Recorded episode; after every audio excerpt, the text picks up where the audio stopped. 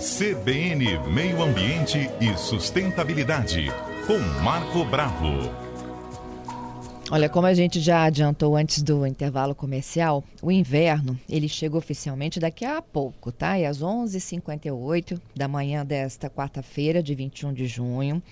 Há uma expectativa aí de, por conta de influência de fenômenos, né? A gente tenha um inverno mais quente, mais quente mesmo, viu, gente, do que dos anteriores que a gente já enfrentou, mas é particularmente conhecido como a estação mais fria do ano. Eu hoje cedo já recebi a participação de um dos nossos ouvintes aqui, professor Sérgio Majeski, falando o seguinte: Fernanda, não é correto dizer que o El Ninho é um fenômeno que provoca o aquecimento das águas do Pacífico, viu? E aí o que, que a gente combinou? Combinamos aqui que o professor vai participar conosco do quadro do meio ambiente com meu outro professor querido, Marco Bravo, que já está aqui conosco. Bom dia, Marco. Bom dia, Fernanda. Bom dia, ouvintes da Rádio CBN. E bom dia, Sérgio. Ei, Majesco, seja bem-vindo. Ei, Fernando, bom dia. Bom dia, Marco Bravo, meu amigo, grande professor. E bom dia aos ouvintes da Rádio CBN. Vamos então esclarecer que confusão é essa do El Ninho? Ele existe. Claro, claro, existe, existe. É, é, o El Niño, na verdade, é o maior fenômeno natural que existe no mundo a afetar as condições climáticas em várias partes do globo. E, então, existe e ele é notório, né? E, e causa é, problemas para alguns países. Na maior parte das vezes, ele traz mais problemas do que soluções. E e existe. Então, assim, o El Ninho, ele, ele se repete, ele tem uma periodicidade, se sabe que ele vai ser repetido. Ele é, é um fenômeno conhecido desde a época dos povos pré-colombianos. Há registros que os povos pré-colombianos já sabiam desse fenômeno. Quando os colonizadores chegaram, eles, eles também imediatamente perceberam isso, né? E, e, esse nome El Ninho, inclusive, tem uma relação porque eles, assim, é, esse fenômeno muitas vezes ocorria com maior intensidade mais próximo do Natal. Então é, é uma relação com o menino Jesus, o menino. E, e então não se sabe exatamente por que, que essas águas do Pacífico sofrem esse aquecimento. Agora, olha só, não são as águas de todo o Oceano Pacífico, porque se fosse, é, seriam catastróficos esses fenômenos. É, é um aquecimento Verdade. irregular que ocorre na, na costa oeste da América do Sul, ali na altura do litoral do Chile e do Peru, onde normalmente correntes frias atuam. Então, há um aquecimento irregular das, das águas do Pacífico, que influenciam na temperatura do ar, que vai, então, provocar modificações climáticas em várias partes do mundo. Na América do Sul, no sul da África, na Austrália, na China, no sul da Ásia, na Indonésia. E registros mais recentes dão conta de que há interferência também em algumas condições, em alguns pontos da Europa e dos Estados Unidos. E isso interfere, por exemplo, no, no que a gente espera agora de um inverno mais quente, gente? Exato, porque é. como é, é, essa região, ela, ela, ela, ali onde ocorre esse aquecimento, ali atuam duas correntes de água fria, então as temperaturas ali sempre são mais baixas. Então, à medida em que aquece o ar, provoca um aumento da temperatura de massas de ar que vão circular. E, e a atmosfera ela tem uma dinâmica Bom, a gente já já retoma aqui nisso, né? Mas é, ela, é, é, essa modificação na movimentação de massas de ar e de correntes, ela às vezes vai impedir ou vai dificultar que massas de ar frio atuem com mais é, intensidade, como é o normal no inverno, e vai provocar também, em alguns pontos, mais chuva e em outros mais secas. Por exemplo, no Brasil, além de aumentar as temperaturas de uma forma geral, nós não estamos no auge do El Niño, tá? Ele está começando. Esse auge do El Niño deve vir no verão, muito mais quente do que o normal também. Hum. Então, no Brasil, ele provoca aumento de chuvas no sul e aumento de, é, é, aumento de chuva no sul e aumento da seca no nordeste e no norte do país. Essa área intermediária do Brasil, onde está mais ou menos o sudeste, uma parte do centro-oeste, algumas áreas tendem a ficar um pouco mais seca, outras também um pouco mais chuvosas, porque é uma região intermediária. E, e na Austrália provoca mais seca, na China mais seca, na Índia mais seca também. E ferra com a economia, desculpa a expressão, do Peru, o Peru é um país que tem como principal atividade a, o pescado, né? Uhum. E, e, com a, esse aquecimento irregular, as correntes de água fria que beneficiam a pesca ali, elas param de agir.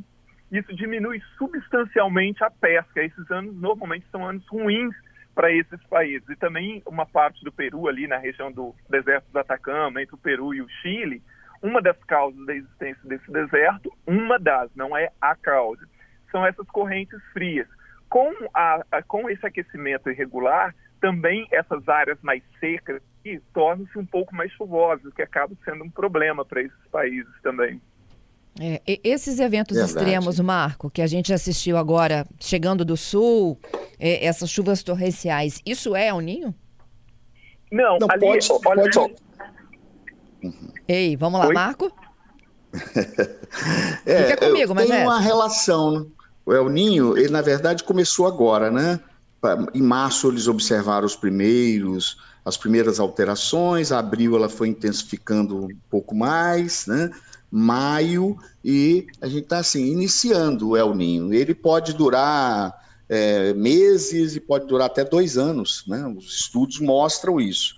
Na região sudeste, onde nós moramos, o que, que vai acontecer? As chuvas vão ficar próximo da média. As chuvas diminuem muito no período de inverno. Então, você pode ver que a paisagem vai mudando nas pastagens. Você vai em Cachoeiro, por exemplo, tem uma mata chamada Mata Seca, a Mata Atlântica, que é uma caracterização daquela região. As folhas todas começam a amarelar e cair por falta de água. Nós chamamos esse fenômeno de caducifolia as folhas ficam caducas e caem, visando a economia de água. Então, o inverno realmente a, o índice pluviométrico diminui, a temperatura diminui. Lógico que com o El Ninho, a temperatura, nós vamos ter um inverno relativamente um pouquinho mais, uma temperatura um pouco mais elevada. Uhum. Mas as plantas já sentem muito né, nesse período. As árvores, na arborização urbana, pode ver que as castanheiras começam a perder as folhas, que é esse processo que nós chamamos de caducifolia, vê como é que a natureza é sábia, né? A natureza, é. ela, ela capta essa informação rapidamente e tem, ela tende a se proteger. Isso. Marco, segura aí um pouquinho. para economizar água. Ok, segura um pouquinho as nossas participações aí. Vou só para o repórter CBN. Voltamos em instantes. Quarta-feira é dia de meio ambiente. A gente está falando sobre a chegada do inverno às 11 horas e 58 minutos desta quarta-feira, dia 21 de junho. Quem está conosco ao vivo é o comentarista Marco Bravo. E hoje a gente tem uma colaboração de um ouvinte querido, professor de Geografia, ex-deputado Sérgio Majeski. Marco, eu te interrompi na hora que você falava é, da, reserva das, né, das plantas. as consequências na vegetação, né, na arborização urbana, na vegetação né, da Mata Atlântica. Então, por exemplo, é, as plantas perdem as folhas visando a economia de água, porque está chovendo, a quantidade de chuva é menor. Diminui bastante o índice pluviométrico nesse período de outono e inverno. Você quer ver outra coisa bacana? Como é que a natureza é sábia? As plantas induzem a floração nesse período. Então, os ipês começam a florir, lá em final de julho, início de agosto. Né? As plantas em geral começam a florir. Por que da floração? Preciso florescer para produzir frutos e gerar descendentes. Então, a natureza está me chamando a atenção que tem alguma coisa alterada. E você sabe, Fernanda, que os frutos nesse período agora ficam mais adocicados, né? Devido à diminuição da quantidade de água captada pela planta e a concentração né, de frutose, de açúcar na planta. E outra informação interessante, você sabe que a mexerica, nós somos do interior, a Jéssica é do interior, eu também sou. Você sabe que a mexerica lá no alto do morro, ela é mais doce do que na beirada do rio? Por quê? É porque a, a, quantidade de água na beirada do rio é maior ah. e a, a, a, fruta fica mais aguada. Lá no alto do morro, ela vai ter que lançar as raízes mais profundas, mas mesmo assim a disponibilidade de água é menor, então os frutos, nossa tangerina do alto do morro é demais, é uma delícia. Mexerica, aquela mexerica nativa que está lá no alto do pasto, né?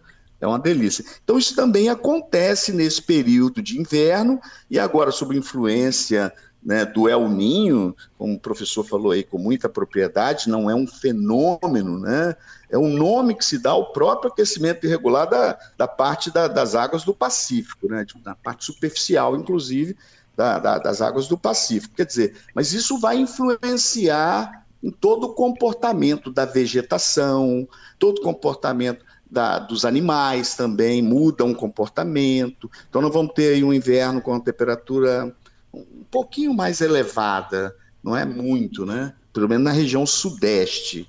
Quer dizer, o período, o índice pluviométrico vai diminuir, já diminui naturalmente, período de outono e inverno, e vai acentuar um pouquinho mais, hum, pelo que está os comentários, você entra nas agências né, é, climáticas, fala que vai alterar levemente na região sudeste. Isso. Vamos aguardar, né? Vamos Tudo é aguardar. é muito tudo é muito volátil, né? O clima não é uma coisa muito, não é preciso. É. Não é isso, professor? Ô, professor, e nas aulas de geografia Sim. também a gente aprende que enquanto aqui é inverno, no hemisfério norte é verão, né? Exato, até porque, Fernando, se você, foi você que falou, a Patrícia também falou isso mais cedo, né? Que o inverno começa hoje às 11h58. É, é porque é, isso tem a ver com onde o sol vai estar iluminando. Então, o, é, quando começa para nós o inverno, está começando o verão no hemisfério norte. Uhum. Então, às 11h58, o sol vai estar iluminando exatamente sobre o Trópico de Câncer, quer dizer, é a maior uhum. iluminação uhum. sobre o norte e a menor sobre o sul. Por isso que se diz que, que é nesse, nesse horário que, que começa o, o, o verão, ou, ou lá, né, o verão e o inverno aqui. E, e Fernando, só uma complementação. Os, os, climatologistas estão prevendo que esse ano deve ocorrer um super El Ninho. Isso. E, e é, assim, é, é, esse termo super El Ninho é porque esse é um fenômeno que ele não é igual sempre. Assim, ah, toda vez que ele ocorre, as temperaturas sobem no mesmo grau. Não, é, às vezes ele, é, ele, ele, ele é tão rápido e, e, e, fraco que ele nem é percebido direito e outras vezes ele é muito forte e duradouro.